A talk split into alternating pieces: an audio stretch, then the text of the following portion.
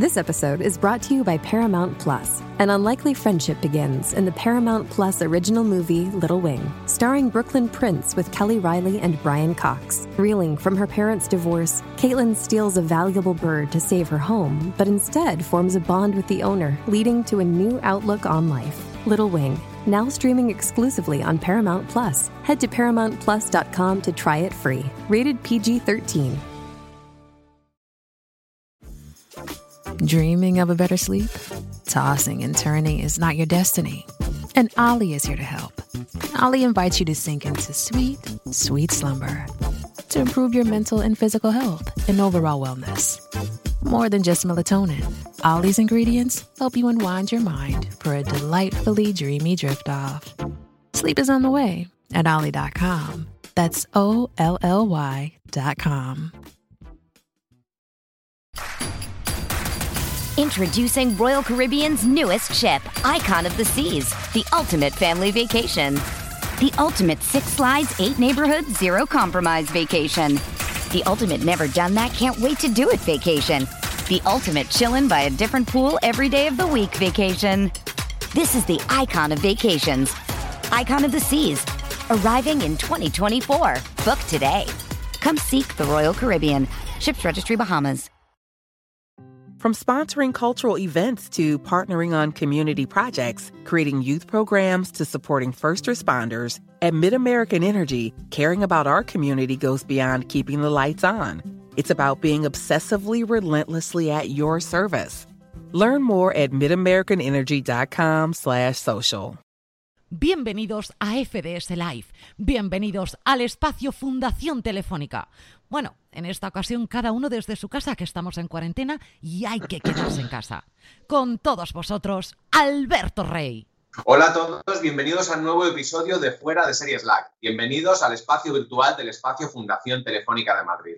En Fuera de Serie, en nuestras web y en nuestros audios, hablamos de series y solo de series. Y por Fuera de Series Live han pasado las series españolas más relevantes de los últimos años. Vida Perfecta, Paquita Salas, Art de Madrid o Élite han sido nuestras invitadas en el magnífico auditorio del espacio Fundación Telefónica de Madrid.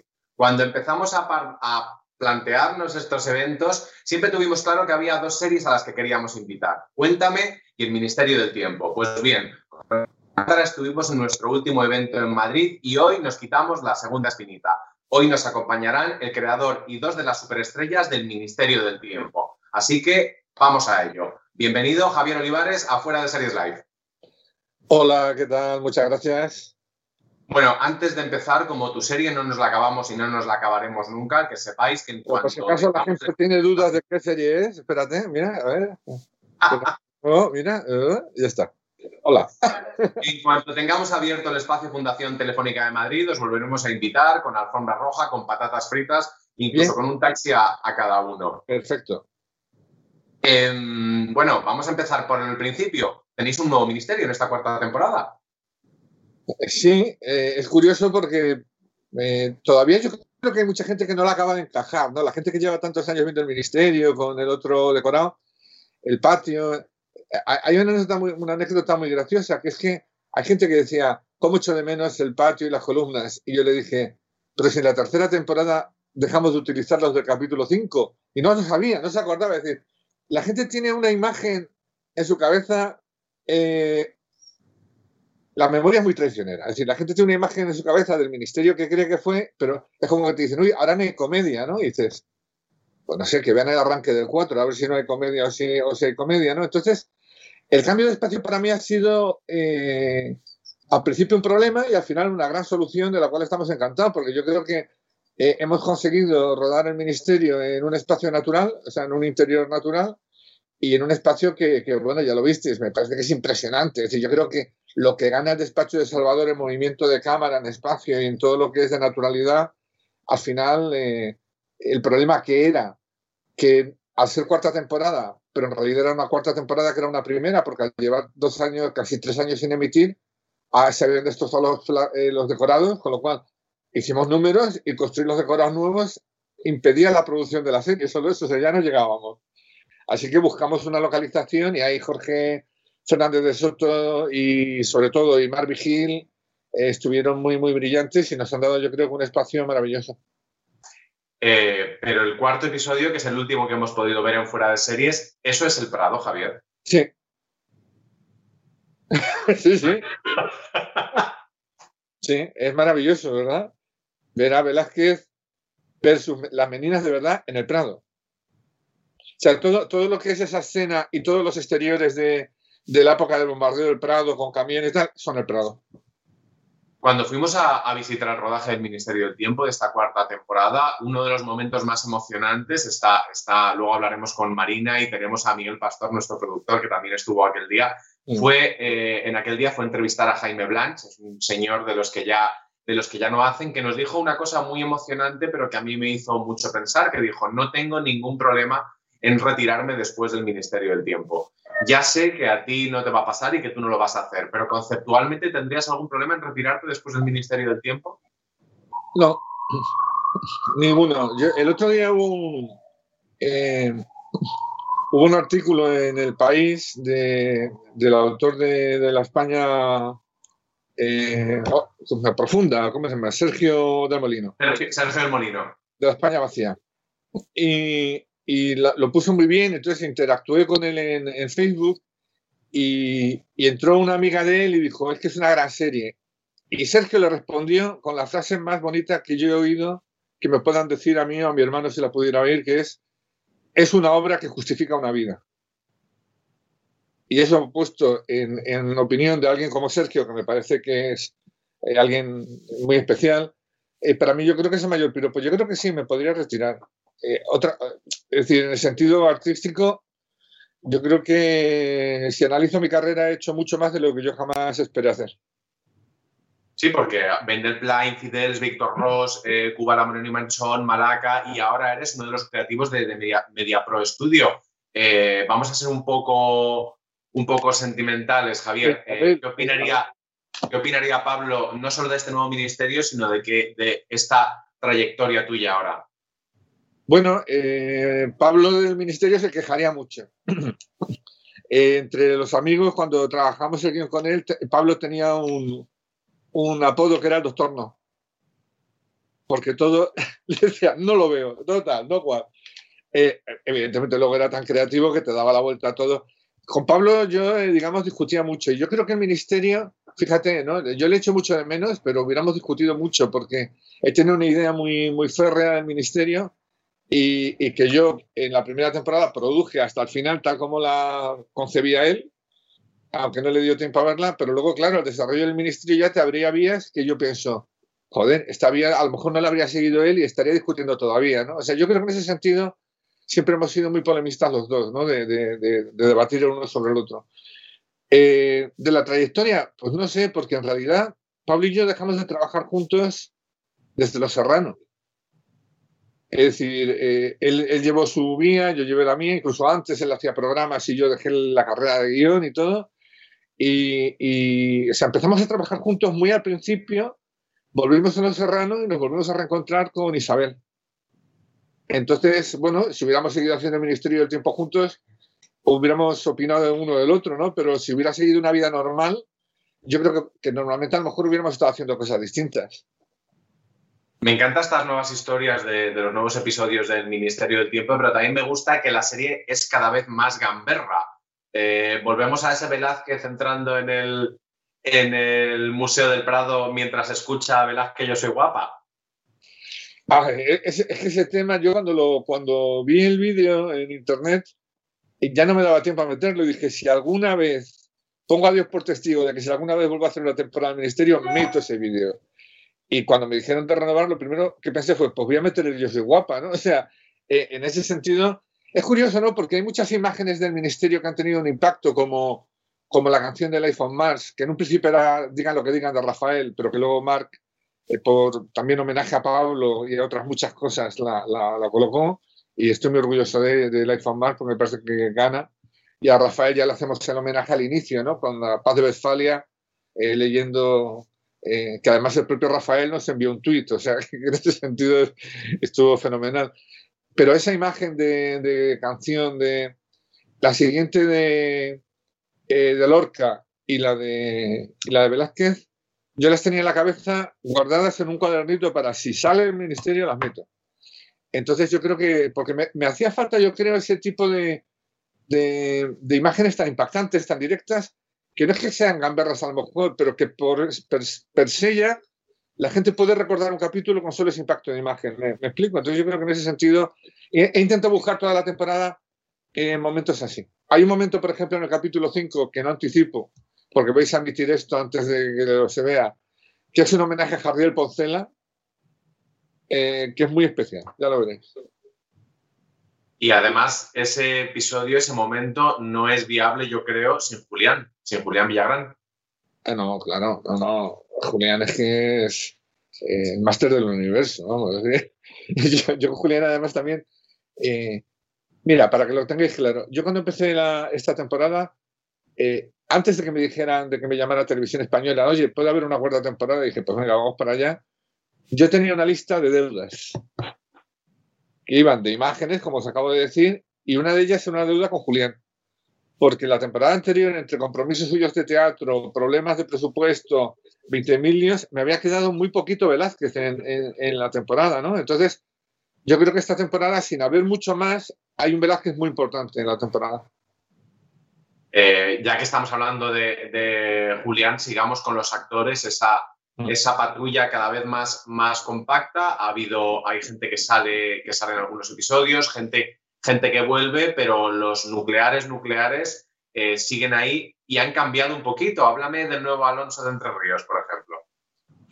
Eh, bueno, antes de hablar de ninguno, para mí el, el superpersonaje de esta serie es Salvador Martín. Es decir, yo creo, yo tengo muy claro que Salvador Martín y Jaime Blanc son la serie. Es decir, y aparte ya hablamos ya de, los demás, ¿no? El personaje de Alonso eh, lo hemos cambiado mucho, ya, ya iba en un proceso de cambio, ¿no? En, en, la anterior temporada, porque claro, tú no puedes tener a un personaje continuamente sorprendiéndose de que se enciendan las luces de la nevera. Es un personaje que también, además, ya en la primera temporada agarraba una Harley Davidson para salvar a, BP vuelve a tener grandes noticias para todos los conductores. Cuando vayas a repostar tendrás un ahorro de hasta 40 céntimos por litro en Península y Baleares y 35 céntimos por litro en Islas Canarias, incluyendo la bonificación del gobierno.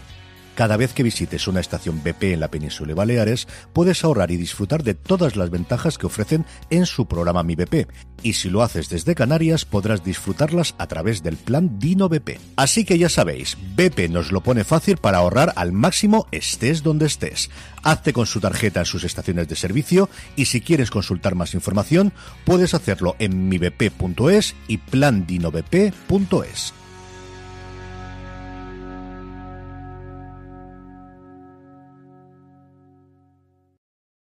From sponsoring cultural events to partnering on community projects, creating youth programs to supporting first responders, at MidAmerican Energy, caring about our community goes beyond keeping the lights on. It's about being obsessively relentlessly at your service. Learn more at midamericanenergy.com slash social. Ernesto de la Inquisición, ¿no? Entonces al final nos dimos cuenta de que podíamos perder el anclaje del lenguaje del voz, podíamos perder ese tipo de gags, pero es que si no estaríamos llamando imbécil al personaje de Alonso de Entre Ríos, ¿no? Entonces, esta temporada hemos tenido una gran ventaja, que al haber pasado casi tres años, nos hemos imaginado qué ha podido pasar en la vida de estos señores tres años. Y en el caso de Alonso, nos imaginamos a alguien que es padre de familia, tiene una niña, ha intentado buscar trabajo, pero claro, no tiene estudios, no está capacitado para poder acceder a un tipo de trabajo y al final era un segurata y un segurata indisciplinado, porque es un tercio de Flandes. Entonces la acaban echando de todas partes y quien sí crece a nivel laboral es su esposa, que es la abogada prometedora que llega incluso a llevar alto. Entonces a mí me parecía, y, y Mark incluso lo, radicalizó más, ¿no? Y me parece muy bien el corte de pelo, porque ¿cómo vas a pedir trabajo con las melenas? Pues te tienes que cortar el pelo, eres el vecino tal, eres el padre de familia, eres el vecino amable. Eh, eh, entonces todo ese tipo de cosas, a mí me parece que plantean una en Entre Ríos maravilloso, porque ver a Alonso Entre Ríos darle biberón a la niña, pedirle una guardería, hablar de reconciliación familiar, como dice él, y, sobre todo verle tan débil y salir a, las misiones tan, con tanto miedo por no poder volver a su hija, a mí me parecía un nuevo Alonso Entre Ríos que me apetecía mucho contar. Y en el otro lado tendremos luego hoy también de, invitada a, Cayetana Guillén Cuervo, que viene con, con Hugo Silva, pero el personaje de Cayetana, Irene, la lleváis un poco al otro sitio, así como Alonso lo hacéis más costumbrista, a Irene la convertís en la superheroína que siempre mereció ser casi desde el primer momento. Eh, tú lo has dicho. Es decir, es que yo creo que al final cuando tienes un elenco y lo tienes que mover, a veces no puedes ajustar unas piezas o no, pero yo esta temporada cuando de repente no podía contar con, con Aura casi mucho tiempo y empecé a buscar un tipo de sustitución y dije, es que lo tengo dentro, porque es que en realidad eh, Irene es, es, es, un personaje de, de superheroína de cómic. Es decir, tú la ves y tiene, y tiene un impacto brutal. Aparte, tanto Irene Larra como Cayetana, que a veces se funden, yo creo que tenía muchas ganas de salir de, misión, ¿no? Y la verdad es que estoy contentísimo porque nadie echa de menos nada con calle en, las patrullas, ¿no? Es decir, es, es vivaz, sigue manteniendo ese radicalismo eh, eh, feminista, pero al mismo tiempo es alguien que sabe ejercer el mando sobre los demás, sigo manteniendo una jefa, una mujer que es la que manda,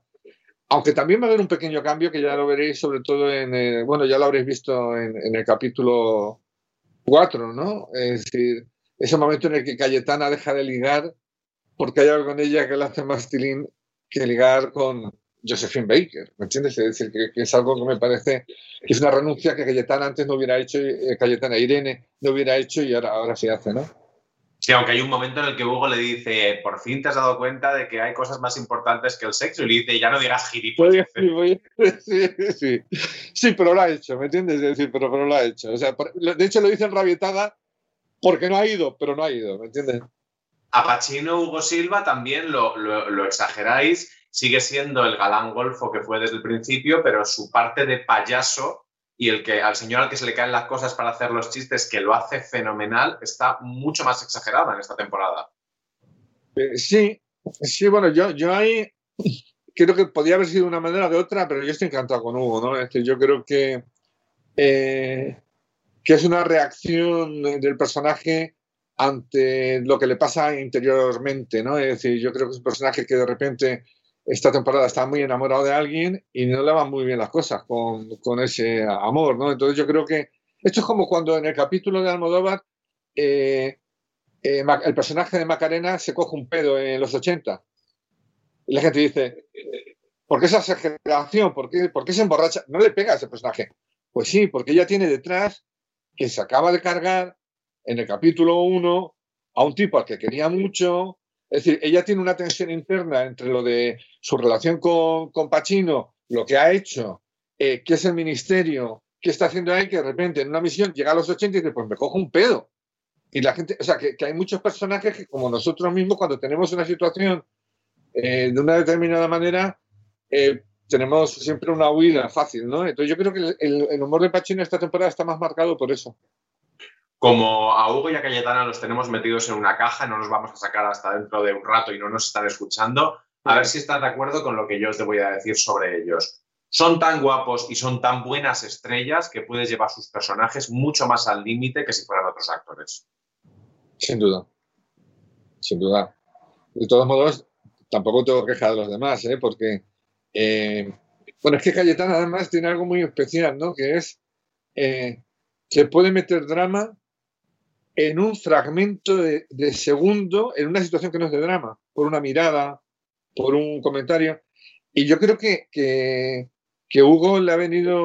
Bueno, yo es que el capítulo de, de Almodóvar tiene. Yo lo he escrito para dos personas. Una eh, eh, para, para mí misma, en el sentido de que yo viví los 80 y quería hablar de ese tema, y para Almodóvar, en el sentido de que me apetecía hablar de un personaje histórico que estuviera vivo porque me parece que, que, tocaba, y para mí Almodóvar es, eh, más allá de que me guste una película más que otra, a mí me parece que discutir que Almodóvar es un personaje histórico y que es la imagen de España de hace muchos años fuera, es indudable, pero, pero yo es un capítulo que escribí para Hugo. Eh, Hugo me ha, eh, desde que le llamé en una urgencia y ha estado aquí en la serie, me ha dado tanto como personaje, como evolución de, de, de, las historias, Y sé que a él además adora los 80. Siempre que le preguntaban en las entrevistas, dice, ¿a qué época viajaría? A los 80. digo, pues va a viajar a los 80 y por eso escribí el capítulo, ¿no? Entonces, en ese sentido, el Hugo final, el Hugo, el Hugo que está viendo cantar a su amigo una última vez, ese Hugo yo no lo había visto nunca, ese, ese, ese nivel de drama, ¿no? Entonces yo creo que, que, que, es un regalo que le hice que espero que le haya gustado. Eh, hay una cosa que ya, ya, lo has citado tú, pero mucha gente no, no conoce de ti, es que tú viviste los 80, tú viviste la movida de una manera muy intensa. Sí. Sí, lo que pasa es que yo era de poco, de poco drogarme. Entonces, date cuenta, bueno, yo era redactor, era crítico de arte de Lápiz, luego lo fui de la Luna de Madrid y luego fui redactor jefe de la Luna de Madrid con Jorge Berlanga, que paz descanse cuando la dirigía Tono. Es decir, que de hecho en la exposición está de la Biblioteca Nacional, Recuerdos de la Luna de Madrid como última revista de vanguardia, uno de los textos es mío, ¿no? Porque yo estuve muchos años en la Luna de Madrid de, eh, haciendo crítica de arte y de, redactor jefe. Lo que pasa es que yo era el que se, se quedaba por las noches en el chalet escribiendo, porque teníamos un chalet muy bonito por Moreno Carbonero, bueno, bonito, muy especial, y los demás estaban de farra y yo escribiendo. Y hubo una noche genial porque tuve que ir recogiendo a todos de la Cruz Roja, de no sé qué. Una noche que cogí un taxi y los fui recogiendo a todos para llevarlos a casa después de acabar de editar un, un, unos artículos. O sea, que esa era mi, mi, mi, presencia, pero sí, la viví muy de cerca. En el, en el episodio que estamos, que estamos hablando, que es un episodio precioso, el de los 80, en el que se ve a, a Almodóvar, y, y, había mucha gente que comentaba qué bien que han entendido que, que Almodóvar conozca a, a Antonio Banderas es un hecho histórico fundamental para la cultura de este país. Es un poco eh, un chiste esto, pero también es verdad. O sea, vosotros encontráis esos momentos históricos que a veces no son eh, considerados momentos históricos. Sí, pero los tratamos como momentos históricos, además, porque la escena que contamos en, la, en, el capítulo de cómo encuentra, se encuentra Almodóvar de repente a Banderas y ese diálogo y lo que dijo el amigo de Banderas, ha hecho una película, pero ese no va a hacer más, lo describe Antonio Banderas en una entrevista al país. Es decir, esa escena está transcrita exactamente igual que como cuenta Antonio cómo conoció a Pedro. Sí.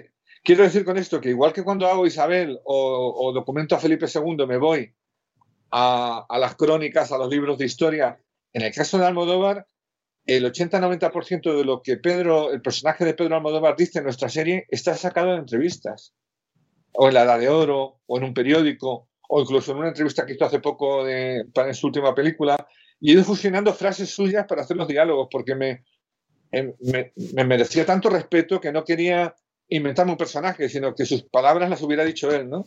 Y de hecho el encuentro de Banderas es real, o sea, de hecho, eh, si tú buscas Antonio Banderas del país, ve la entrevista y la entrevista de cómo me conocía a, Pedro Almodóvar es lo que se ve en la serie. Tengo que seguir en este capítulo porque una de las cosas de las que más hemos hablado, yo el primero, estoy obsesionado con eso de ese episodio, es con Carlos Santos haciendo de, de, Pedro, porque es por un lado algo muy difícil, no deja de ser un actor que quiere que el Pedro Almodóvar le, le ofrezca un papel, evidentemente, y hay, pero tampoco puedes hacer ese personaje sin la exageración que es parte de, de Almodóvar, eh, ese mariconeo, esos ochentas, ese maquillaje, esa McNamara. Eh, una de las cosas que más me gusta del Ministerio del Tiempo, y creo que muchos espectadores eh, estarán, estarán conmigo, es que cuando a un actor se le da un papel pequeño, no, no quiere decir que no salga, sino que cuando sale, que sale poco, la serie es suya. From sponsoring cultural events to partnering on community projects, creating youth programs to supporting first responders, at MidAmerican Energy, caring about our community goes beyond keeping the lights on. It's about being obsessively relentlessly at your service. Learn more at midamericanenergy.com slash social.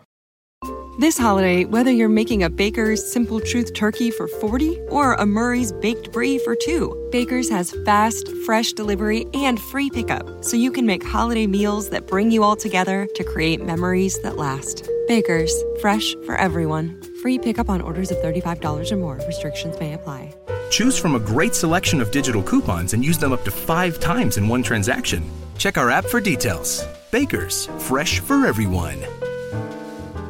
En el caso de Carlos Santos es, suya y luego te hablaré de, algunos otros casos, como por ejemplo Rachel Laskar como la reina, la reina Mary. Los momentos en los que salen, la serie es completamente suya. ¿Esto los actores cómo, cómo te lo transmiten? ¿Lo agradecen?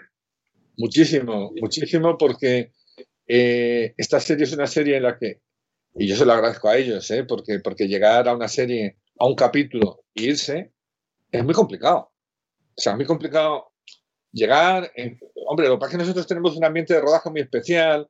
Los actores de toda la vida acogen muy bien a los que llegan de fuera, el equipo, la producción, es decir, se les trata muy bien y luego se dice, mira, ahora te vas a lucir tú, ¿no? Porque lo de, pero aún así, lo de, lo de Almodóvar, el personaje es brutal lo que hace, ¿no? Es decir, yo le tenía de, de povedilla a los hombres de Paco y claro, he visto todo el proceso y es que, Carlos, es, que es fantástico, la verdad es que eh, yo estoy encantado. Y yo creo que ellos están encantados porque de repente sienten que vienen al ministerio a hacer lo que nunca les dejan hacer.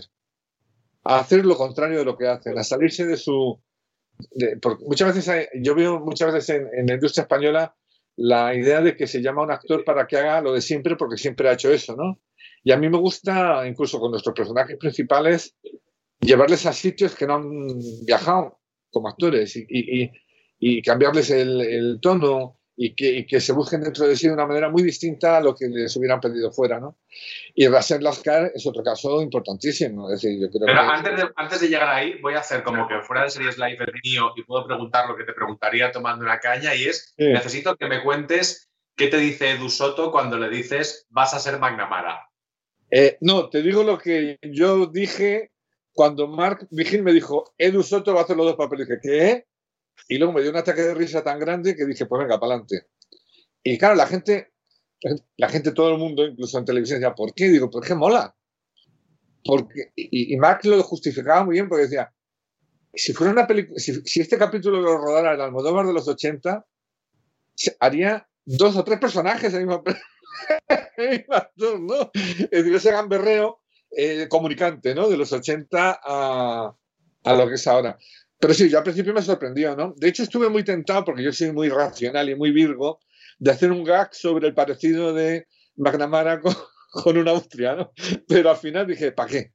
Y, además yo, cuando, cuando un capítulo lo dirige Mark, que, lleva conmigo desde el principio en este, eh, bueno, el guion parte de mí, eh, lo debatimos, lo analizamos, etcétera, etcétera, etcétera. Pero ya a partir de un punto ya le dejo a él, porque es Marvin Hill, joder, o sea, es uno de los padres de esta historia, ¿no? Entonces, eh, hay gente con la que hay que dejarle, igual que con los actores, hay que, que dejarles la libertad para que hagan lo que quieran, porque, porque lo valen. Pasamos al siguiente, al siguiente episodio, la reina, la reina Mary, la reina sangrienta, Rachel Lascar, que lo primero que vemos es un cuello que yo pensé que era un efecto digital, porque dije, no, no, eso se llama una actriz interpretando a una reina. Eso es la, el famoso good posture de los, de los ingleses. ¿Dónde encuentras, cuál es el proceso de búsqueda de estos actores? Bueno, eh, es un proceso de casting que, se hace desde Globo Media, lo hace Luis San Narciso y su equipo. Eh, también he de decir que yo estaba también muy contento con el, con el trabajo de casting de, de Amado Cruz en las temporadas anteriores, porque yo creo que los castings han sido siempre excelentes. Al entrar en Globo Media Media Pro, tengo un departamento de casting y tengo que, eh, asumir que tengo que hacerlo con él y yo encantado también, porque claro, trabajar con Luis es un lujo, ¿no? Entonces lo que hace siempre, y, y, además es muy, es muy bueno en general, pero cuando busca personajes con temas de idiomas, necesitamos un ruso, necesitamos un cable inglés, necesitamos tiene una, tiene una capacidad de búsqueda y de hallazgo muy, muy, muy importante, lo cual eh, me parece que tiene mucho mérito. Entonces nos, dieron, ellos, ellos llaman eh, determinado número de actrices, en este caso, pues cogieron cinco o seis, hacen una prueba, nos envían la prueba y ya el director eh, del capítulo más Mark y yo decidimos siempre quién nos parece más idónea y ese fue el proceso porque en temporadas anteriores ha habido también unas selecciones de casting que a mí ya sabes que me encanta esa parte de la fabricación de una serie, del, reparto, como eh, Savitri Ceballos, como Jimena en el primer episodio de la segunda temporada, era la mujer de, del Cid que no, era, que no era el Cid, o cuando decides, que es algo que yo aplaudí mucho. Que no sé por qué no se le ve más en más productos a esa actriz. No, no, será porque, no será porque no la sacamos todos en todos los sitios, porque tanto ella como en el primer episodio de la tercera temporada, cuando Belén Fabra es esa mujer fatal y misteriosa eh, hitchcockiana para un episodio centrado en torno a la, idea de, de, Hitchcock y también se quedan con el, con el capítulo. Pero hay personajes que están durante toda la serie y que le dan ese toque, ya hemos hablado de Jaime Blanch, pero es ese punto costumbrista e hiper español como son Salvador y, Angustias, que son los favoritos de, la, de, todos, no creo que haya nadie a quien, no le gusten, ellos están un poco en otra serie, ¿no, Javier? Sí, y yo creo, y, yo creo, y además lo digo como autocrítica, yo creo que con, con, la reducción de tiempo de los capítulos y los cambios que he tenido que hacer, porque de repente tenía un plantel, luego perdí a alguien un tiempo, porque contar todo el eh, a los principales con dos años y medio y que no estuvieran ocupados era muy complicado, con lo cual he tenido que hacer eh, en virguerías para que uno esté de tal a tal capítulo, el otro aquí no está, pero vuelve aquí, el otro solo, ahora solo puede estar uno. Y con todo ese trajín yo creo que manteniendo los personajes de, de Chesca, de Angustias y de Ernesto, de, de Juan Gea, yo creo que hubieran merecido un mejor trato por mi parte en cuanto a mayor exposición del personaje. Eh, en el caso de Salvador no, porque de hecho hay dos capítulos enteros del Ministerio esta temporada que son Salvador. Con lo cual se va a inmiscuir en esa otra serie distinta a la que tú me dices. Pero aprovecho que me lo dices porque eh, hay, veces que uno, cuando acaba algo, dice, hay algo que no he hecho bien, ¿no? Y yo creo que aunque están fenomenal y les adoro y están en, en cada aparición que hacen son fantásticas, me he quedado con solo ocho capítulos de X duración y yo echo de menos y vamos, pido excusas porque yo creo que es un fallo el, no haberles dado más, más realce. Porque cuando fuimos a, visitar el rodaje, una de las cosas que nos decían todos los actores es que a la hora de, cuando entre temporadas del ministerio, cuando iban a, cuando estaban planteándose integrarse en otros proyectos, siempre tenían en cuenta si habría más ministerio o no habría más ministerio. Sí, y, en el caso de Chesca, incluso sin que se le llamara, ya había rechazado un, proyecto, ¿no? O sea, que me parece, y le doy las gracias mil, porque me parece una actriz que quien la conozca, que creo que vosotros la conocéis en el mundo del teatro, es una crack, es decir, es alguien que, que, vamos, es decir, que, que, es en el teatro catalán, es una de las grandes actrices que, se puede ver. Y sí, sí, la verdad es que muchos... Eh, estaban esperando siempre con esa posibilidad de si viene el ministerio, ¿qué hago? Además, es, es, absolutamente maravillosa en el episodio de, con, con, Aura Garrido. Solamente tiene que ir a decirle su personaje, ven, y va con un nivel de superproducción que dice, no, mira, yo si voy a una casa catalana fina de la época, yo voy de arriba abajo, hecho. Sí, sí, sí. No, no, es fantástica. Eh, otra cosa de las que, de las que llama la, otra cosa que llama mucho la atención en esta temporada del Ministerio es que habéis recuperado como momentos muy ministéricos. Lorca, por ejemplo. Lorca marcó mucho eh, la parte sentimental, incluso fue uno, uno de, los, de las cosas de las que más se habló siempre cuando cuando apareció, cuando era un personaje, digamos, un poco incómodo. Eh, Lorca murió como murió, Lorca era, era quien era y para muchos representa lo que representa, pero no habéis dudado en recuperarlo. alguno, tiene sus dudas sobre ese tema. ¿eh? Como dirían en, mi amigo Harvey, a dos escuelas de pensamiento sobre el tema, parece. Pero vosotros no os lo planteasteis que, que no pudieran, que pudiera no estar. Eh, vamos a ver, el Lorca de la primera era irrenunciable. Eh, incluso desde el inicio que empezamos a preparar los capítulos, Pablo y yo, ya estaba ayer. Lo que pasa es que, claro, cuando yo llego a escribir ese capítulo, habían pasado tantas cosas entre medias que, todo tornó hacia otro punto de vista. Eh, para mí, la vuelta de Julián, eh, o la marcha de Julián, porque yo en la, en la temporada 3 tenía preparada una marcha de Julián, que no era la explosión. Entonces, para tenerle los primeros capítulos, pero no pudo ser y ahí estaba Lorca. Entonces, cuando me llaman para la cuarta, digo, pues tengo que hacer volver a Julián y tiene que estar Lorca, ¿no? Entonces, eh, sobre todo por esa, esa relación entre realidad y sueños, ¿no? Entre, y sobre todo alguien que no tiene, que no tiene su memoria, ¿no? Entonces, eh, la diferencia fue que ahí tenía que utilizar a Lorca porque se iba y le avisaba del peligro, de lo que le iba a ocurrir, y al, volver he tenido que utilizar a Lorca como Julián, que tú eres Julián, vuelve en ti, llama a Amelia, haz esto, haz lo otro, ¿no? Pero sí, yo creo que Lorca es esencial y, y además tenía tantas ganas de ponerlo yendo a Camarón que es curioso porque la gente es, cierto que me dice, hombre, eso es como el Doctor Hugo y Van Gogh.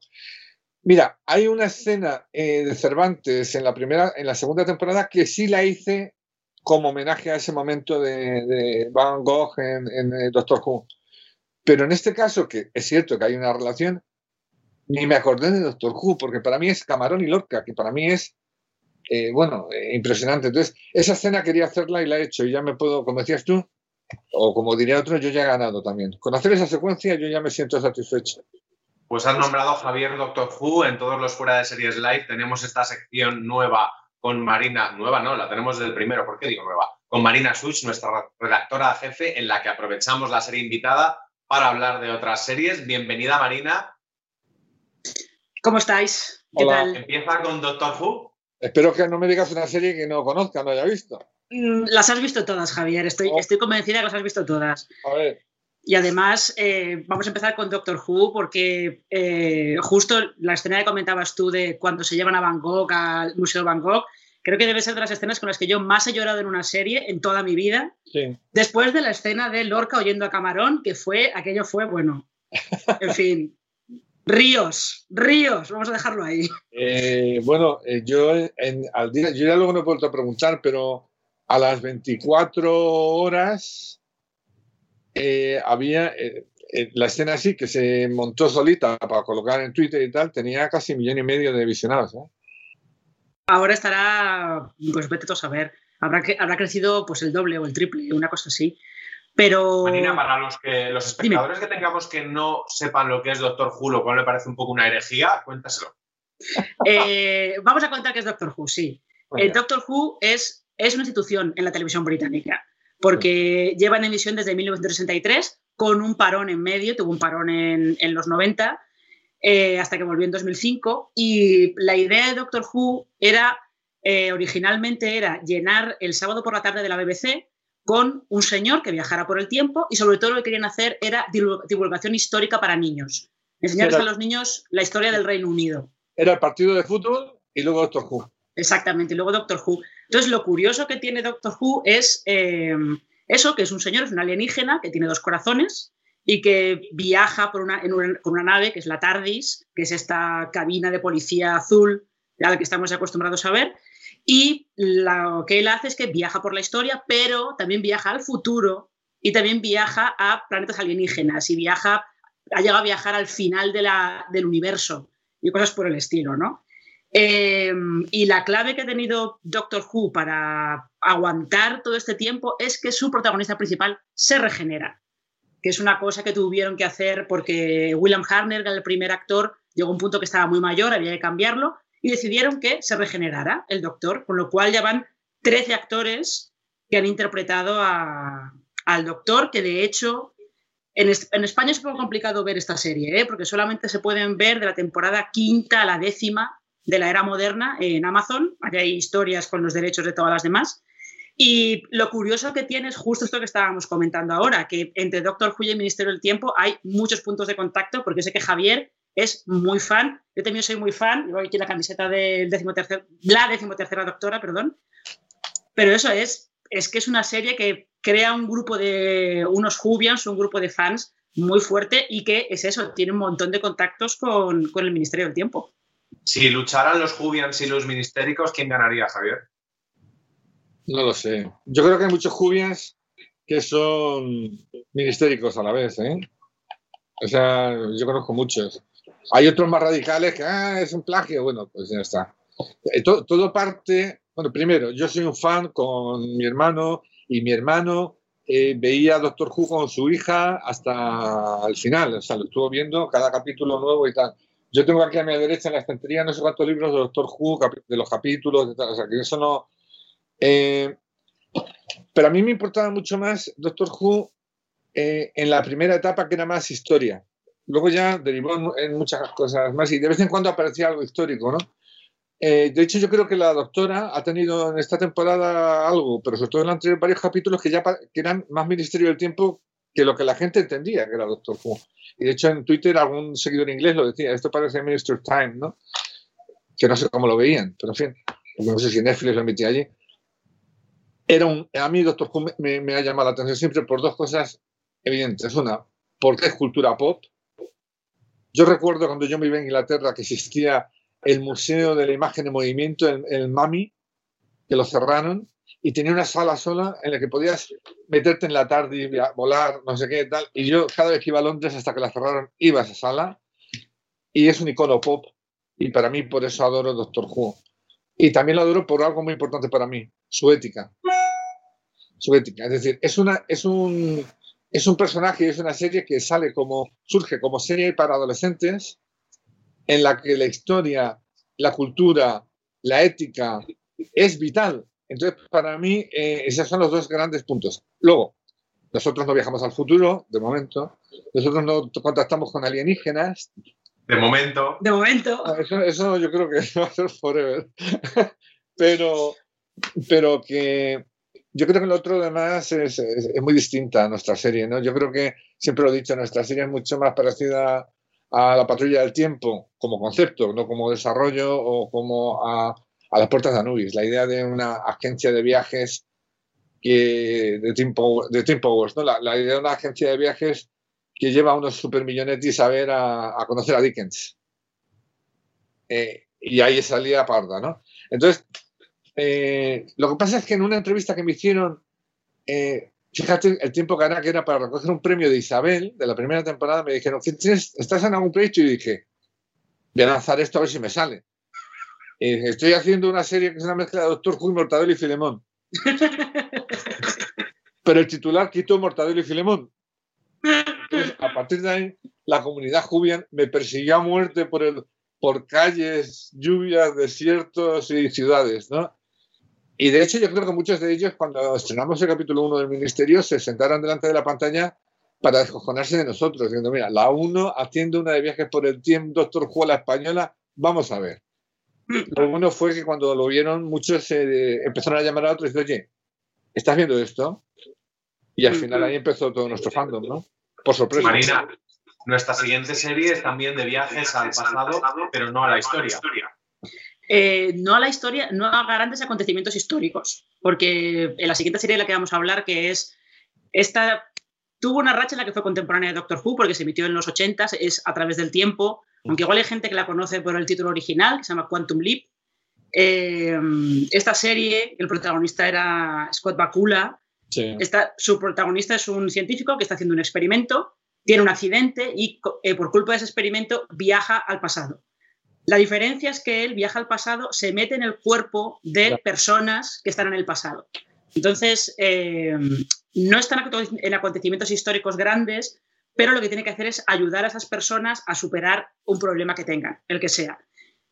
¿Qué pasa? Que al hacer, al hacer que Sam Beckett, que era el nombre de este, de este personaje, se convirtiera, poseyera el cuerpo de estas personas, lo que sí que le permitía a la serie era tocar temas que, eh, pues, que eran muy importantes y que a lo mejor de otra manera no podría tocar, ¿no? Pues tipo la segregación racial en el sur de Estados Unidos en los 60, eh, o la discriminación por género que podía tener una mujer, a lo mejor, o una mujer maltratada, igual también en los 70, eh, o un capítulo que tuvo muy, muy celebrado en el que el protagonista era un, chaval que tiene una discapacidad intelectual. También lo que pasaba con esta serie es que eh, cuando Sam conseguía ayudar a estas personas, saltaba a otra época. Y él lo que intenta todo el rato es intentar volver a su tiempo, pero no puede, no sabe por qué. Entonces ahí estaba un poco la comparación de Mortebel y Filemón que ha hecho Javier. En este aspecto de cambiar de cuerpo no le venía mal, ¿eh? No le venía mal esa comparación, la verdad. Hombre, eh, es una serie que tiene el impacto de cuando se transformaba en una mujer o, el capítulo que tú has dicho que es fantástico, ¿no? Pero a mí como estructura, eh, yo soy más de Doctor Who, aunque seguí la serie. ¿eh? Y, y, yo creo que es una, son dos ejemplos estupendos de una serie british y una serie americana, ¿no? Hmm. con sus virtudes, ¿eh? no estoy hablando de efectos, son las virtudes distintas. Pero yo no, Quantum Leap, habiéndola visto, no, no fue para mí porque como tampoco nosotros nos transformábamos en ese sentido, no, no, fue, no fue un referente en ese sentido. Pero me, como fan me encantó verla. Yo todo lo que sea ciencia ficción, eh, vamos, eh, por lo menos los dos primeros capítulos, aunque sean malísimos, me los trago religiosamente. y, las, buenas las repito. Ya, yo pues creo, que Alberto y yo te entendemos con eso. Totalmente. Nuestra siguiente serie sí que hubo versión eh, original británico, versiones por todos los sitios, incluso en España, porque es una de las grandes series de los últimos 20 años, Marina. Sí, además está... Eh, también hay algunas, lo que le pasa a Julián se parece un poquito a, lo que le pasa a Sam Tyler, que es el protagonista de Life on Mars, que es eh, esta serie de BBC de, mediados de los años 2000, en el que eh, su protagonista lo que le ocurre es que él es policía en Manchester en 2006, está investigando un caso y de repente lo atropellan. Y cuando se despierta del atropello, está en Manchester, pero está en 1973. Claro, él de repente no sabe qué le ha pasado. Tenía, la serie siempre tenía en los títulos de crédito esta frase de BP vuelve a tener grandes noticias para todos los conductores. Cuando vayas a repostar tendrás un ahorro de hasta 40 céntimos por litro en Península y Baleares y 35 céntimos por litro en Islas Canarias, incluyendo la bonificación del gobierno. Cada vez que visites una estación BP en la península de Baleares, puedes ahorrar y disfrutar de todas las ventajas que ofrecen en su programa Mi BP. Y si lo haces desde Canarias, podrás disfrutarlas a través del plan Dino BP. Así que ya sabéis, BP nos lo pone fácil para ahorrar al máximo estés donde estés. Hazte con su tarjeta en sus estaciones de servicio y si quieres consultar más información, puedes hacerlo en mibp.es y plandinobp.es.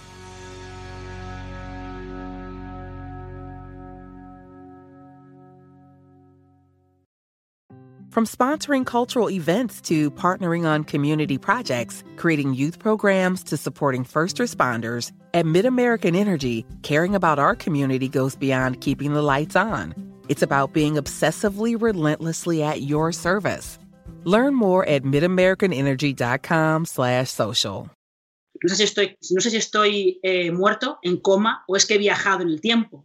Sam lo que intenta todo el rato es eh, averiguar qué le ha pasado y cómo puede volver a 2006. Lo curioso de esto es, y es parte de lo que pasa con Julián en, este, en este, estos capítulos en los que está un poco en coma y no recuerda quién es, pero se le van, van entrando flashes de, su identidad real. Lo interesante de esto es que Sam eh, de vez en cuando tiene flashes también de lo que le pasa realmente, solo que él no es capaz de, de procesarlo. Y en realidad los creadores del iPhone Mars lo que dijeron es que ellos querían hacer una serie de polis de los 70, pero no sabían cómo, entonces sacaron de la manga esta historia y al final lo que tienes es una serie de polis de los 70 con Sam trabajando con Gene Hunt o Gene Genie, como lo llamaban, otra referencia más a David Bowie que hacía la serie y mm, ciertamente el concepto ha sido como muy elástico porque tuvo un remake en Rusia, tuvo un remake en Estados Unidos y tuvo un remake en España. O sea que Life on Mars ha podido,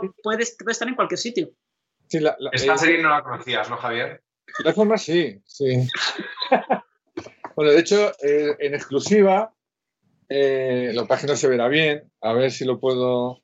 Tengo aquí la Biblia de, de lo que hicimos con banda sonora en CDs, dos guiones Mira, esto no lo ha visto nadie. ¿eh? Esta fue nuestra versión de Pablo y mía del iPhone Mars. Que, eh, bueno, pues no salió. Eh, no salió. Yo creo que nosotros llegamos a hablar. Vino gente de la BBC a, vernos. Y nos hizo una entrevista larguísima en el plató de Amar, en tipos revueltos, porque le íbamos a hacer para, para Diagonal con llamaban a Colocha y John Bass, y, estaban encantados. Y, fuimos, y, de repente, cuando nos quisimos dar cuenta, eh, pues Antena 3 ya había hecho sus gestiones, la tenía. Entonces, lo que hizo Antena 3 fue una especie de concurso eh, a varias productoras a ver quién lo hacía más bonito. Nosotros competimos, pero sabíamos que no le íbamos a ganar. Eh, nuestra serie se llamaba. ¿Por qué lo sabías que no ibas a ganar? Sí, lo sabía. Hay cosas que uno intuye. Entonces, nuestra serie se llamaba La leyenda del tiempo, porque en vez de Bowie soy a Camarón en el coche cuando se estrellaba, y era un homenaje a, a ese momento histórico que además en España era potentísimo, que era el paso de la dictadura a la democracia, el paso de que los policías dejaban de ser grises y se ponían de marrón, el vaquilla, el hoy de la iglesia, todo ese momento de cine de la época estaba plasmado en nuestra, nuestra serie. Eh, entonces, bueno, pues le hicimos con mucha ilusión y no salió. Yo, además, eh, por parte de Diagonal, llamaban a Colocha eh, había planteado ya que fuéramos nosotros showrunners de la serie, con lo cual hubiéramos sido, hubiéramos ejercido esa influencia mucho antes que luego lo hemos podido hacer. Y para mí es uno de los momentos más eh, tristes de mi carrera profesional, sin duda. Pero luego en el ministerio te has desquitado porque suena Camarón, suena Bowie, suena todo. Sí, sí, sí.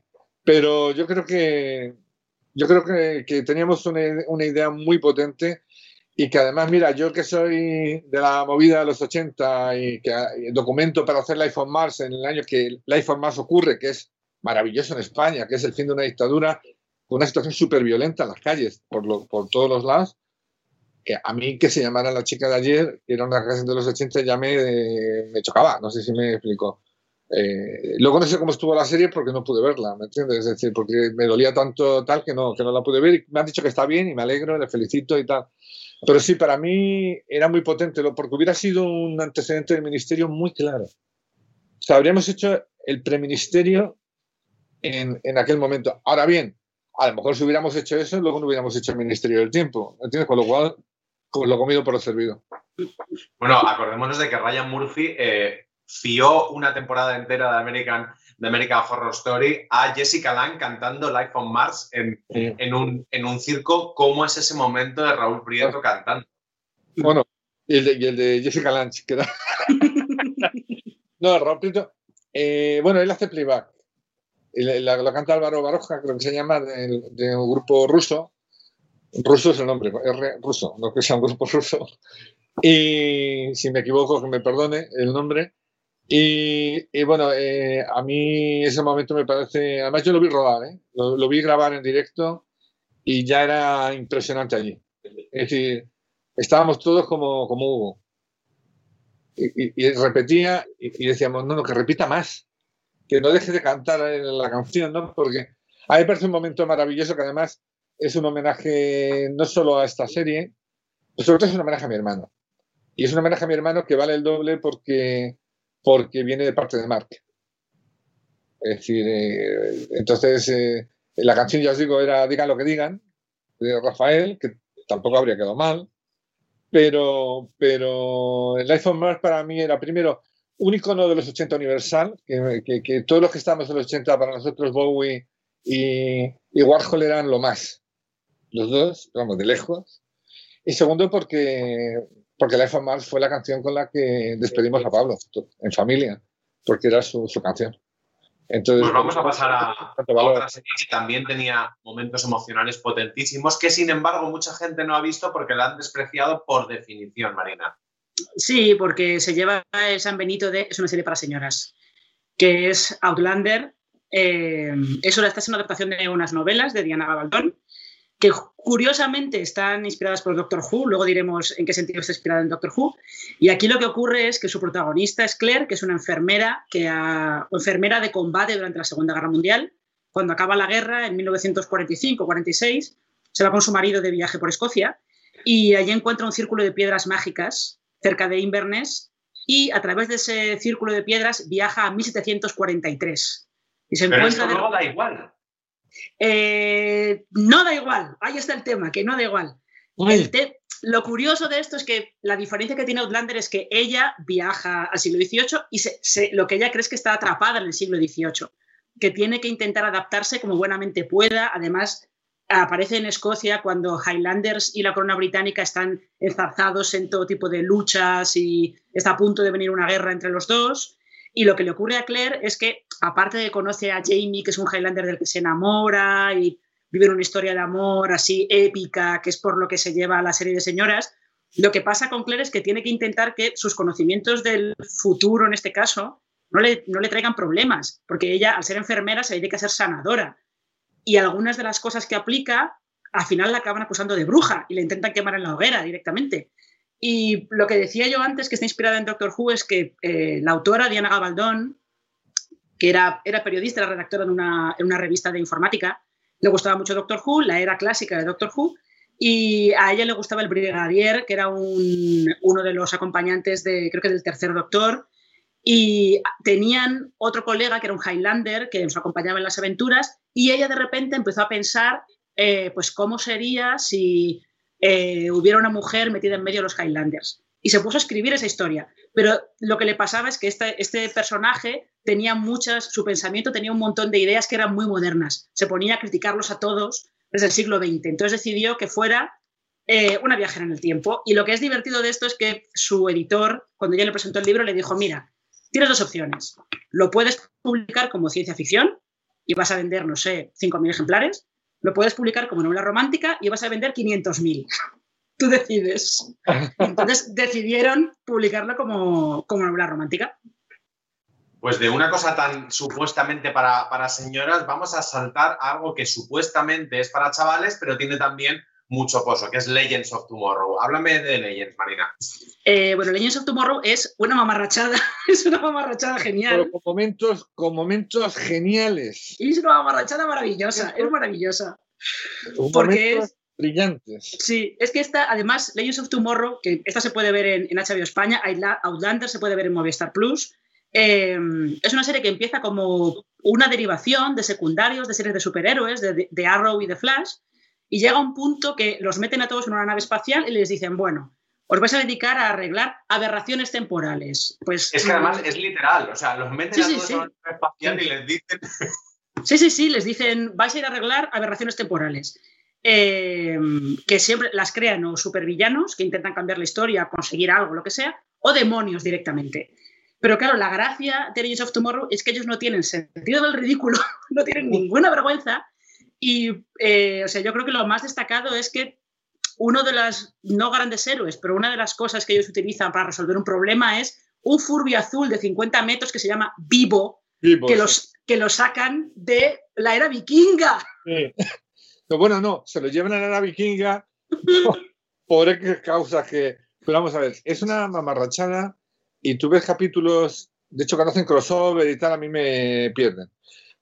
Pero yo he visto como una docena de capítulos de Legends of Tomorrow que me parecen que darían lecciones a muchas series profundas y trascendentes. ¿eh? Lo digo en serio, como capítulo, como unidad de capítulo, por sentido del humor, por ironía, el tipo de eh, que escribe novela femenina con, con seudónimo femenino, tal, el, el, otro personaje que salían los de Prison Break, ¿no? que, que son sí, maravillosos. Sí, yo creo que tienen toda su lucha eh, y todo su, su, estilo LGTB, pro LGTB, que me parece maravilloso. Sí, a mí, Legends of Tomorrow me parece, eh, aparte de que me divierte mucho, que ha tenido momentos eh, verdaderamente, bueno, la aparición de Constantine en un determinado momento también tiene momentos muy brillantes. Es decir, para que yo me, me considero fan de, de Legends of Tomorrow, aun soportando algún capítulo y alguna situación que digo, bueno, esto se lo han quitado encima, ¿no? Pero, sí, sí. pero lo que es cierto es que yo, fíjate, cuando habla la gente de, de series y de temas famosos de Timeless, si os acordáis, eh, yo veo más parecidos en Legends of Tomorrow con el Ministerio del Tiempo que en Timeless. Bastantes más, ¿eh? Bastantes de hecho, más. he visto gags y situaciones eh, bueno, no lo, quiero decir yo porque luego vienen mis haters y ya me, me apedrean, ¿no? Eh, pero vamos, yo ve, veo muchas más similitudes. Lo que pasa es que primero lo hacen tan gamberro, lo hacen tan porque sí. Y sobre todo, no nos llamaron para pedirnos guiones ni hacer eh, pactos económicos para tal, que evidentemente yo, vamos, yo soy un fan de, de Legends of Tomorrow, aunque la última temporada me está costando. ¿Pero a ti te gustaría hacer una, una serie de superhéroes? Quiero hacer una serie de superhéroes. Lo que pasa es que como ahora hay tantos superhéroes cotidianos, a mí me, me, van a pillar un poco... Pero sí quiero hacerla desde otra visión. Eh, muy, muy Ministerio del Tiempo del revés. Es decir, es irme al año 2070 o 2050 y tantos y contar la memoria de un superhéroe desde allí para atrás. Es decir, yo fui un superhéroe en la España 2020, pero te lo está contando en flashback desde el año 2070. Porque así me permite reinventarme la España que va de 2020 a 2070. Inventarme a ver qué España me invento, ¿me entiendes? Desde ese punto de vista, sí, pero ¿Sabes qué pasa? Que ahora puedes tener una idea, pero que o tiene un sello especial o personal o ya se ha hecho. Con lo cual tienes que tener cuidado de, de... Hombre, en nuestro caso no hay problema porque todo está en una novela de Planeta que hemos comprado los derechos, ¿no? Con lo cual no está ahí la novela. Pero que, el, que tienes que tener cuidado de que lo que haces nunca sea una cosa más. Yo creo que si nos dedicamos cada uno a nuestro trabajo es para hacer que lo que hagamos sea una cosa especial, distinta, ¿no?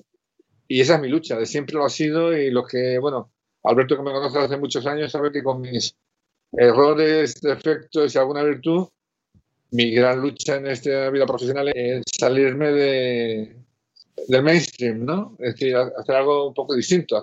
porque yo ya lo había vivido, yo había hecho Los Serranos, había hecho Los Hombres de Paco, pero la idea mía de hacer una serie de superhéroes valdría si es para, para aportar algo nuevo, si no, no lo haría.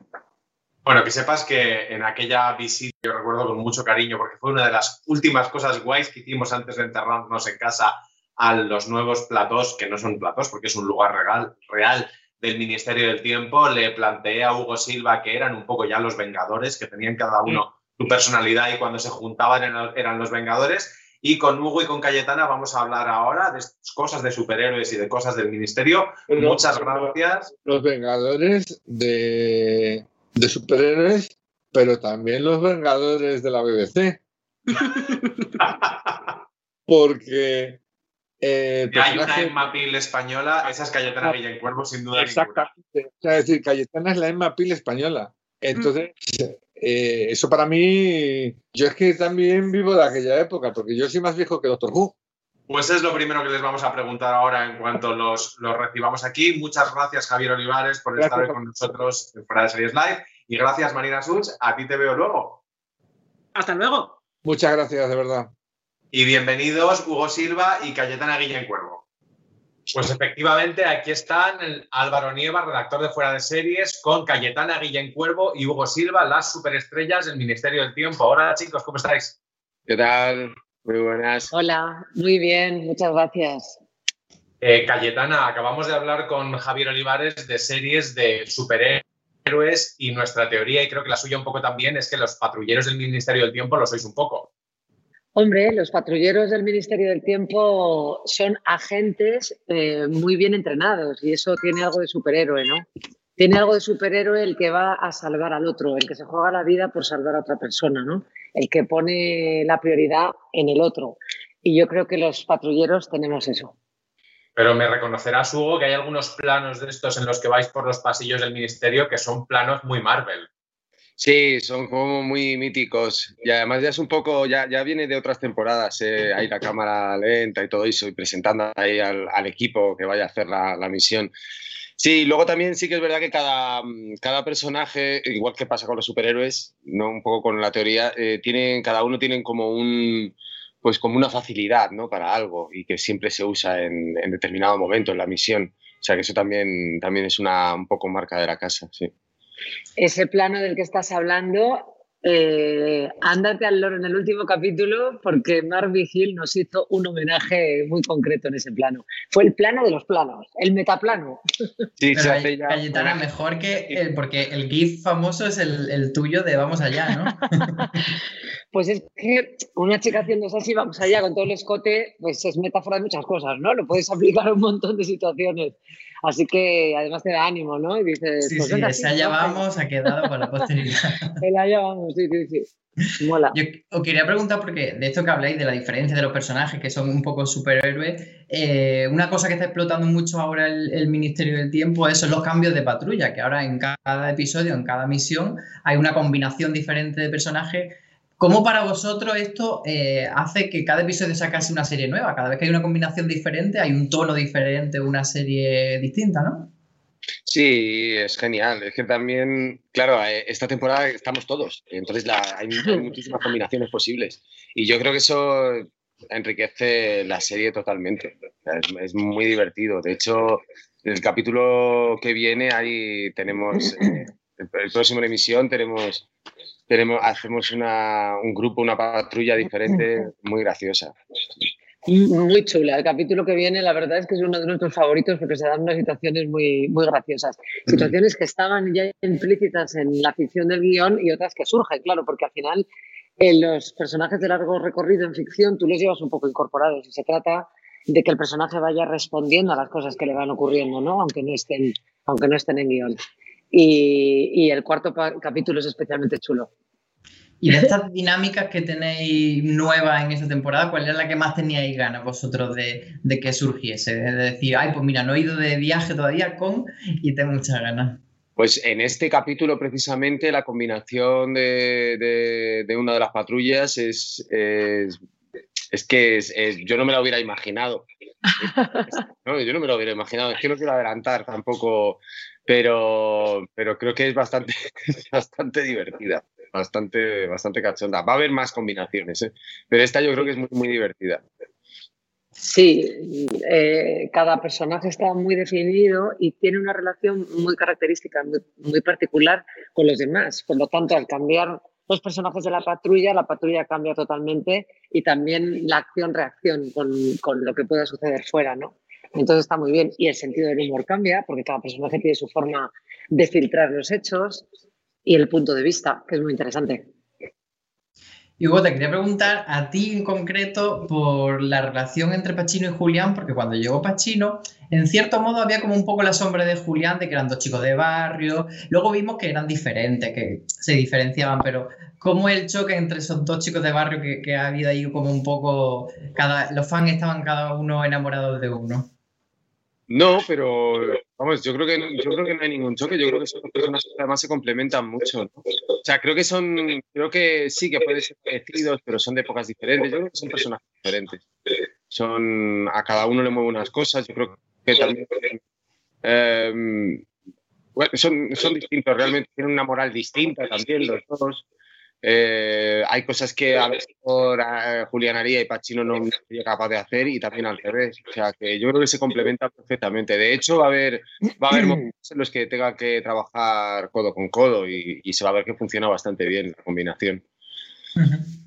De hecho, una de las cosas que más le diferencian quizás es que Pachino tira mucho al humor, ¿no? Bueno, yo creo que también es, eso es circunstancial. O sea, yo creo que también dependiendo de las tramas que le toquen a cada personaje y por lo por donde tenga que pasar, pues yo creo que también más pie a tener un punto de vista, a tener ese sentido del humor y también, por supuesto, pues, como, esté escrito. También Pacino empieza desde el principio, se escribió con muchísimo punto de vista, muy macarra con mucha, mm, ah, con, mucha agilidad en, la forma de pensar, en responder, todo eso. Eso ya estaba escrito realmente. Sobre tu personaje, Cayetana, eh, nos contaba Javier que a Cayetana había que darle más, a Irene había que darle más, y eso ocurre a lo largo no solo de esta temporada, sino que la hemos visto crecer, porque ¿qué pasaría si no con las Cayetaners? Eh, ¿Quemarían España? bueno, es que es, de las Cayetanes es un fenómeno tan chulo, ¿no? Que, que pues son sobre todo lesbianas, lesbianas del mundo además, porque al final, como estuvo en Netflix Internacional. From sponsoring cultural events to partnering on community projects, creating youth programs to supporting first responders, at MidAmerican Energy, caring about our community goes beyond keeping the lights on. It's about being obsessively relentlessly at your service. Learn more at midamericanenergy.com slash social. This holiday, whether you're making a Baker's Simple Truth turkey for 40 or a Murray's Baked Brie for two, Baker's has fast, fresh delivery and free pickup, so you can make holiday meals that bring you all together to create memories that last. Baker's, fresh for everyone. Free pickup on orders of $35 or more. Restrictions may apply. Choose from a great selection of digital coupons and use them up to five times in one transaction. Check our app for details. Bakers, fresh for everyone. Pues, pues fue un personaje que, que fue calando y, y, que ellas vieron, vieron ahí un referente, porque yo creo que es una, es una tipo interesante, ¿no? Es muy competente, tiene su punto de vista, tiene un sentido del humor un poco cáustico, muy valiente, y eso siempre mola, muy femenina a la vez, ¿no? Y luego que eh, lleva su homosexualidad como lleva el pelo rubio, ¿no? No, no, no se subraya nada. Y yo creo que eso ha sido muy inteligente por parte de, de Javier Olivares. Crear el personaje y, y, con su opción sexual sin darle ninguna importancia, sin dar explicaciones, sin pedir perdón por ello, ¿no?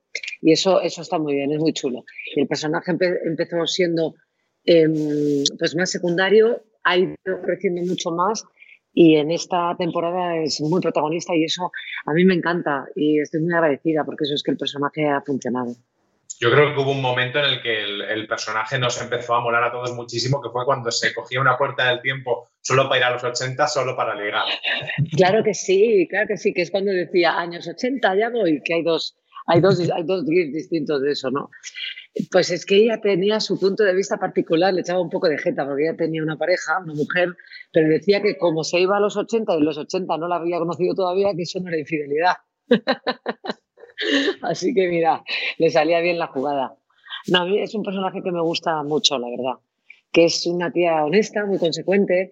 Luego el Ministerio del Tiempo le dio una segunda oportunidad para vivir, para vivir como ella quiere vivir. Y ha, decidido no perder ni un solo minuto de su vida en, ser feliz o en intentar, por, lo menos, pues, ser coherente con lo que hace. ¿no? Entonces es una tía que mola.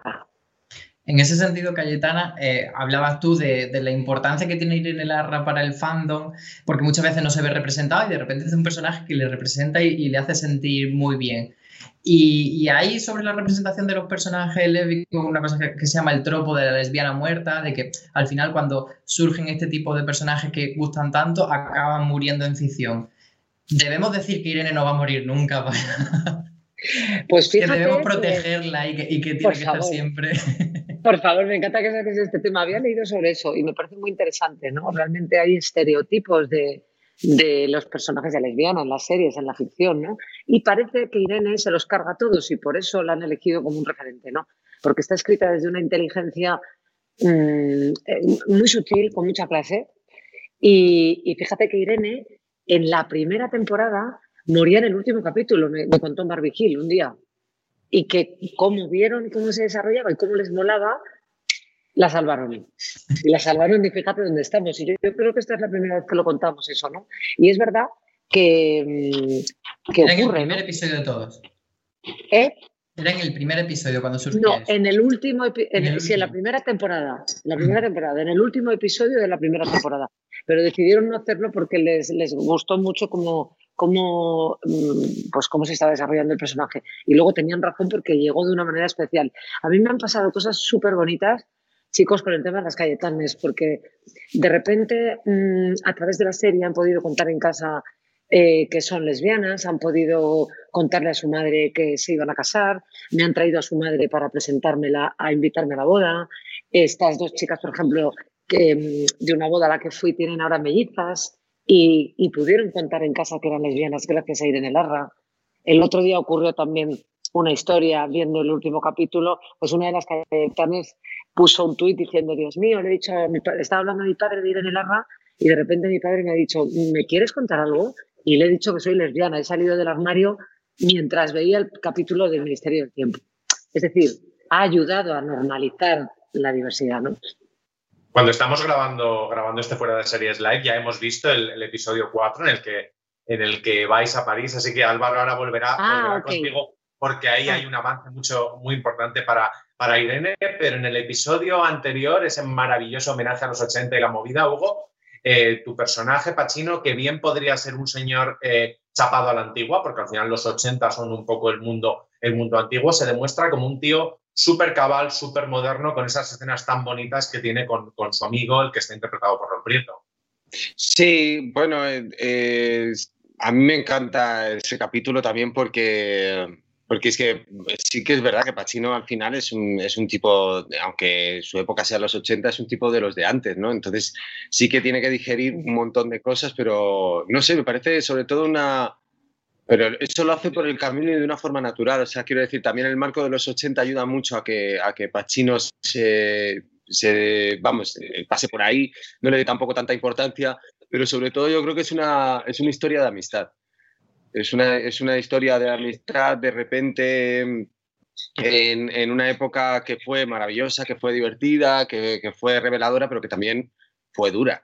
Eh, época donde, vamos, la SIDA castigó muchísimo a la gente, fue también la época de la heroína, fue una época de cambios y que, y que también tenía un lado, un lado oscuro. Y, y, no sé, creo que está, creo que es un homenaje a, a, esa época de una manera, que está hecho de una manera muy fina. A mí ha habido mucha gente que me, que, vamos, que me ha hecho saber que se ha emocionado mucho con, con, esa secuencia porque también, claro, gente que a lo mejor ha vivido esa época o que, o que, o que la ha vivido de pequeño pero que ha perdido a sus mayores en un momento dado, pues, pues sé que se ha emocionado mucho con, con ese capítulo. Vaya finales está dejando Javier Olivares en esta temporada, ¿eh? Estamos llorando un poco tendido. Llevamos, un, llevamos tres capítulos seguidos de, por favor, que estoy aquí con un soponcio, vamos. Porque ese, ese final de Raúl Prieto cantando a Bowie y luego lo de Lorca con Camarón. Y bueno, es que es, monumental. No sé, si, no sé si ha tenido un millón y medio de, de reproducciones lo de Lorca con Camarón o no sé qué. Bueno, una cosa, una barbaridad. Todavía, todavía, a cabo de, de, de unos días, todavía Twitter la gente como descubriendo esa, esa secuencia y comentándola. y, y, ha habido, no sé si siete diarios nacionales que han escrito artículos alrededor de ese final por lo que significa, porque tiene una línea editorial maravillosa, ¿no? Quedaron, quedaron los versos del poeta. Que eso es, lo que poco también, a mí, a mí, me gusta mucho que pasa, pasa a veces que eso pasa que lo hace Tarantino también mucho, que es un poco como pequeñas venganzas, ¿no? Con la historia. O sea, como No, bueno, Tarantino lo hace un poco a lo bestia. Tarantino directamente te mata a Hitler, ¿no? Pero, pero Nosotros no podemos. no podemos porque además es como mucho más recta, ¿no? Serie, con el tema del tiempo y los sucesos. Pero sí que bueno que pues, eh, alguna licencia pues podremos tener, ¿no? Ya que viajamos por la historia. Hugo, y otro de esos momentos muy comentados en Twitter era eh, tu encuentro con el Almodóvar ficticio, habiendo trabajado con el Almodóvar real. ¿Cómo fue tu relación de decirle, oye, pues Pedro no diría esto, Pedro sí diría esto? No sé si... Fue muy divertido ver, ver ver cómo, cómo, Carlos se metía, se metía en, en, ese personaje. Claro, es un personaje, es un personaje que, ah, pues aunque no lo conozcas, es un personaje que está muy presente, todos, ¿no? Pero sí, sí que había pequeñísimos detalles que, que yo, que yo decía, oye, pues yo creo que Pedro mueve la mano, ¿sabes? Levanta la mano en determinadas palabras, o tal, pero yo creo que creo que, lo que hizo Carlos fue muy interesante, porque no solamente se quedó en, la forma o en la, sino que le dio muchísima profundidad al personaje y sobre todo le contó una, se contó una historia. Eh, vemos vemos a un, que está en la intimidad, está en un sitio muy, muy, muy ¿no? Entonces creo que eso, traspasa un poco todo lo anecdótico y todo lo que puedas tener entendido eh, sobre Almodóvar y de repente pues lo pones en servicio de, de, esta historia. La verdad es que Carlos Santos lo interiorizó, ¿eh? A ver, o sea, a mí me pareció una cosa maravillosa, ¿no? Es esos trabajos de composición de, de un actor que dices qué maravilla, ¿no? Qué capacidad de observación y de interiorización eh, casi casi espiritual, ¿no? Porque son cosas muy pequeñitas, que es lo que mucha profundidad, mucha profundidad. Y otra bestia parda es Edu Soto, ¿no? Con ese doblete entre Felipe IV y Magnamara en ese mismo capítulo, ¿no? Ese es otro genio, Cayetana, y nos ha comentado antes Javier Olivares que tu personaje va a tener mucho más peso en los episodios que vienen, en esta segunda parte, digamos, de la, de la temporada. que no puede avanzar? Porque tú ya contaste un poco en la entrevista previa al principio de la temporada que había como un departamento concreto de la memoria de la mujer que iba a llevar a cabo Irene Larra. Entonces, ¿qué nos puede avanzar de lo que viene ahora de, todo esto? Bueno, Irene Larra decide que las mujeres a lo largo de la historia han estado directamente en la sombra, ¿no? Y decide crear un departamento de la memoria histórica femenina. Em, en el capítulo 4, pues ya habéis visto que Irene conoce en París a Clara Campoamor y hay una evolución en ella muy profunda, ¿no? Porque Irene, eh, para ella ligar pues es una de sus prioridades y en esta ocasión le da, le da prioridad al mundo intelectual y a, y a, la admiración que siente por esa mujer gracias a la cual las mujeres podemos votar en España y todo lo que significó. Y, bueno, pues ahí hay un, eh, una madurez, sin ninguna duda, ¿no? Porque decides dónde está tu prioridad en pasar una noche de amor y sexo maravilloso en París o, o hablar con Clara Campoamor. Pero la noche de amor, de amor maravilloso es con, es que eso es muy importante. Eh, espérate un momento que no me acuerdo del nombre. Yo sí me acuerdo, lo que no sé si Josephine Baker. De Josephine Baker. Sí, es que no me salía, perdón. No me salía, discúlpame, Josephine Baker. Claro, o sea, no es con cualquiera. Es la maravillosa Josephine Baker, la diosa de París, en ese momento a la que ella tanto admira, porque han sido al final mujeres que han, que han ido abriendo paso. ¿Sabes? Han ido abriendo paso tanto Josephine Baker por unas cosas como Clara Campoamor por otras. Han conseguido que la mujer del 2020 eh, que disfruta de esos derechos y libertades los tengan gracias a las conquistas de todas esas mujeres que, eh, a las cuales ella va a hacer justicia y a las cuales va a conocer. ¿no? Creando ese departamento de memoria histórica, también ella se asegura conocer a las grandes mujeres de la historia y proteger su historia ¿no? y su identidad. Y realmente es, es, es, es una belleza. O sea, que tiene una parte como de, de reivindicar la historia, pero por otro lado también como la mitomanía propia de Irene de conocer a su Seguro ídola, que ¿no? sí. Nadie me lo ha dicho, pero yo lo he vivido así, ¿no? Porque son mujeres a las que ella admira profundamente y a las que se siente profundamente agradecida, porque ella es quien es y puede defender quién es hoy gracias a ellas. También te diré que mi ahijada, que tiene, que tiene 14 años, no sabía quién era Josephine Baker y lo buscó en Google para ver quién era y me decía, pero si esta tía era lo más. Lo más, lo más. Eso es lo que tiene de bueno esa serie, ¿no? Yo recuerdo, bueno, pues mi hijo Leo, de temporadas anteriores, cuando el encuentro de, de Hitler, Himmler en Endaya, pues, ostras, ¿y Hitler? ¿Quién es? Oye, pues llévame al Museo del Prado a ver las pinturas de Velázquez. O, y Lorca, y le llevé a ver La Piedra Oscura de Alberto Conejero, que en aquel momento se estaba haciendo en teatro, un texto maravilloso, ¿no? Del, del último texto de Lorca que se perdió y bueno, pues estas cosas, ¿no? Yo creo que pasan cosas muy bonitas.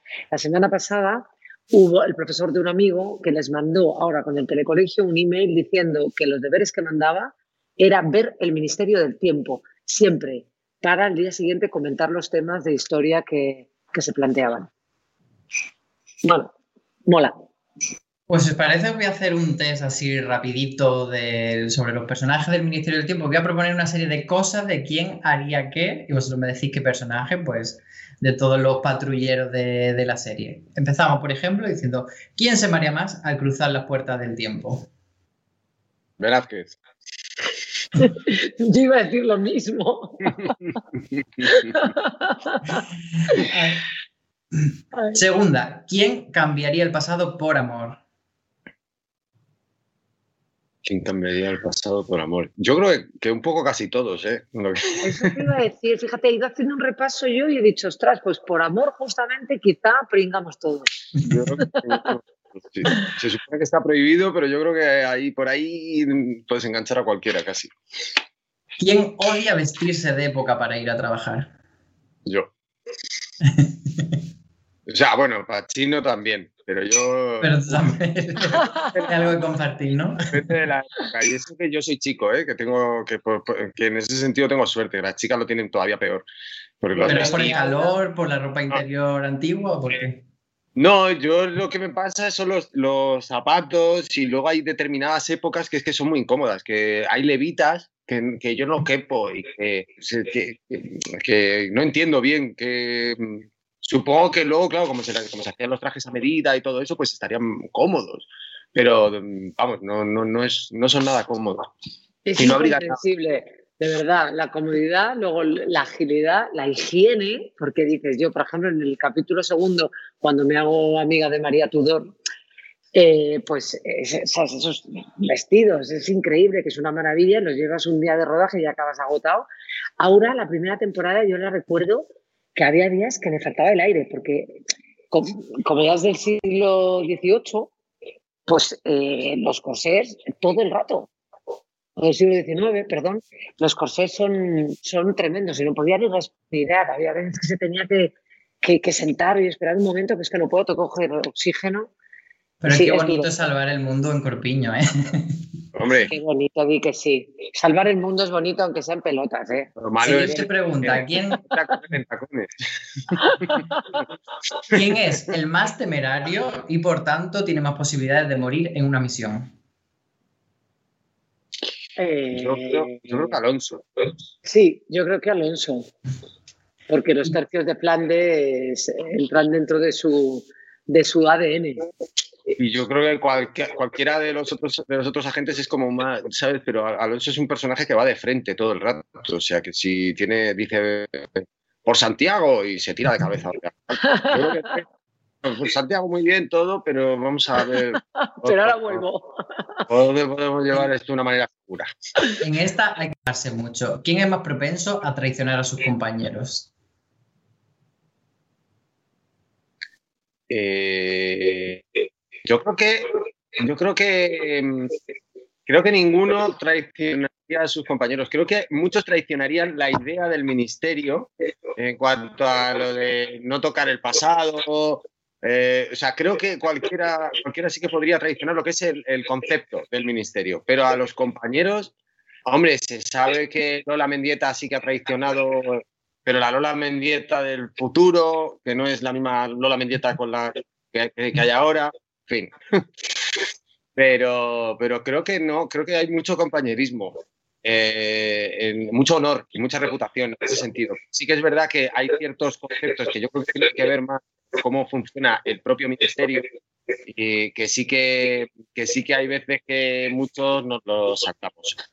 Pero bueno, mola también, tiene que haber también, incluso con el propio Nos lo saltamos sobre todo por amor, ¿no? Ahí es donde los agentes, agentes tan duros, se han sentido vulnerables alguna vez siempre, ¿no? Yo creo. Una vez que Mar Vigil, en la segunda temporada, me parece que fue, que me dijo, a mí me encanta porque voy a Mar, le doy mucho el coñazo y de vez en cuando le digo, dame una clave, dame una clave. Estás tanto tiempo con el personaje para que no se te olvide. Me decía, ante la duda, siempre el ministerio por delante que mola, ¿no? Porque es como, ante la duda de qué hacer, el ministerio es la prioridad. Porque en definitiva el ministerio te ha salvado la vida. Irene se iba a tirar por una barandilla de un edificio cuando Leiva le dio la mano y le dijo, te doy una segunda oportunidad. Por lo tanto, hay un, sentimiento de gratitud infinito a, a, que te han salvado la vida y que llevas una vida mucho más coherente de lo que la ibas a llevar. ¿no? Y entonces, ante la duda del ministerio, y eso implicaría poder pasar por encima de algún compañero. Pero, por último, ¿quién de los agentes se parece más a James Bond en eso de parar una misión para echar un polvo? Es que yo creo que son conceptos muy distintos. ¿eh? James Bond es un señor inglés de los años 60, quiero decir. No sé, creo que, hay más, creo que hay más variedad en el ministerio que. Pero a lo mejor Irene, ¿eh? te diré. Sí, sí, sí, Yo creo que Irene se parece más a James Bond a la hora de parar lo que sea pensar. Yo creo que sería Irene. Sí, sí. Pues si os parece, ya podemos, podemos pasar a hablar del siguiente episodio, que hemos visto ese avance, que hay un entierro, que hay una misteriosa palabra de Pachino como diciendo que cuidadito con lo que tocamos del pasado, que no podría avanzar del próximo episodio que es el 5, ¿no? Sí. Eh, Ya, es que no puedo decir nada, pero bueno, eh, lo único que puedo decir es que en el 5 van a empezar a pasar cosas que se supone que rompen un poco eh, lo, dogmático del ministerio, ¿no? todo lo que tenga que ver con una serie de leyes que no se pueden tocar que, y que son así en el ministerio, incluso ya no en el ministerio, sino en el universo ministérico, eh, va a haber una serie de, cosas que, se, van a empezar a... Ya, ya vienen tambaleándose del capítulo anterior, pero en este ya de, repente va todo a moverse. Me estoy metiendo en un jardín absurdo. Por, sí. La, respuesta es muy poco satisfactoria, pero te damos puntos por haber No puedo decir nada. pero lo he intentado, eh, lo he intentado. Es que cuando veáis el, capítulo 5 vais a entender. Es una locura y es una sacudida. Y entonces, mm, una sacudida a muchas cosas, algunos pilares también. Y aparte que se queda bastante tocado ya el, ministerio, el mejor de los sentidos. O sea, quiero decir que ya e, e, es un capítulo también muy definitivo para el resto de o sea, lo que queda ya de, temporada. O sea, es un capítulo que marca mucho y que va a marcar mucho a, todos los personajes. Pues chicos, está claro que tenemos que ver el episodio porque no nos han dicho absolutamente nada. ha sido un placer teneros aquí, Cayetana Guillén Cuervo, Hugo Silva, Javier Olivares, que lo hemos despedido antes, también a mis compañeros Marina Suchi y Álvaro Nieva, a todo el equipo de fuera de series, sobre todo a nuestro productor Miguel Pastor, que se mata para que todo esto, todo esto funcione. Aquí termina este fuera de series live confinado, gracias también a Televisión Española, a MediaPro y sobre todo al espacio Fundación Telefónica por seguir acogiéndonos y muchas gracias patrulleros, erais una esquinita que teníamos clavada el equipo de fuera de series, teneros aquí y lo hemos conseguido. Gracias a todos. Gracias a vosotros por vuestro trabajo. Buen día. Chao.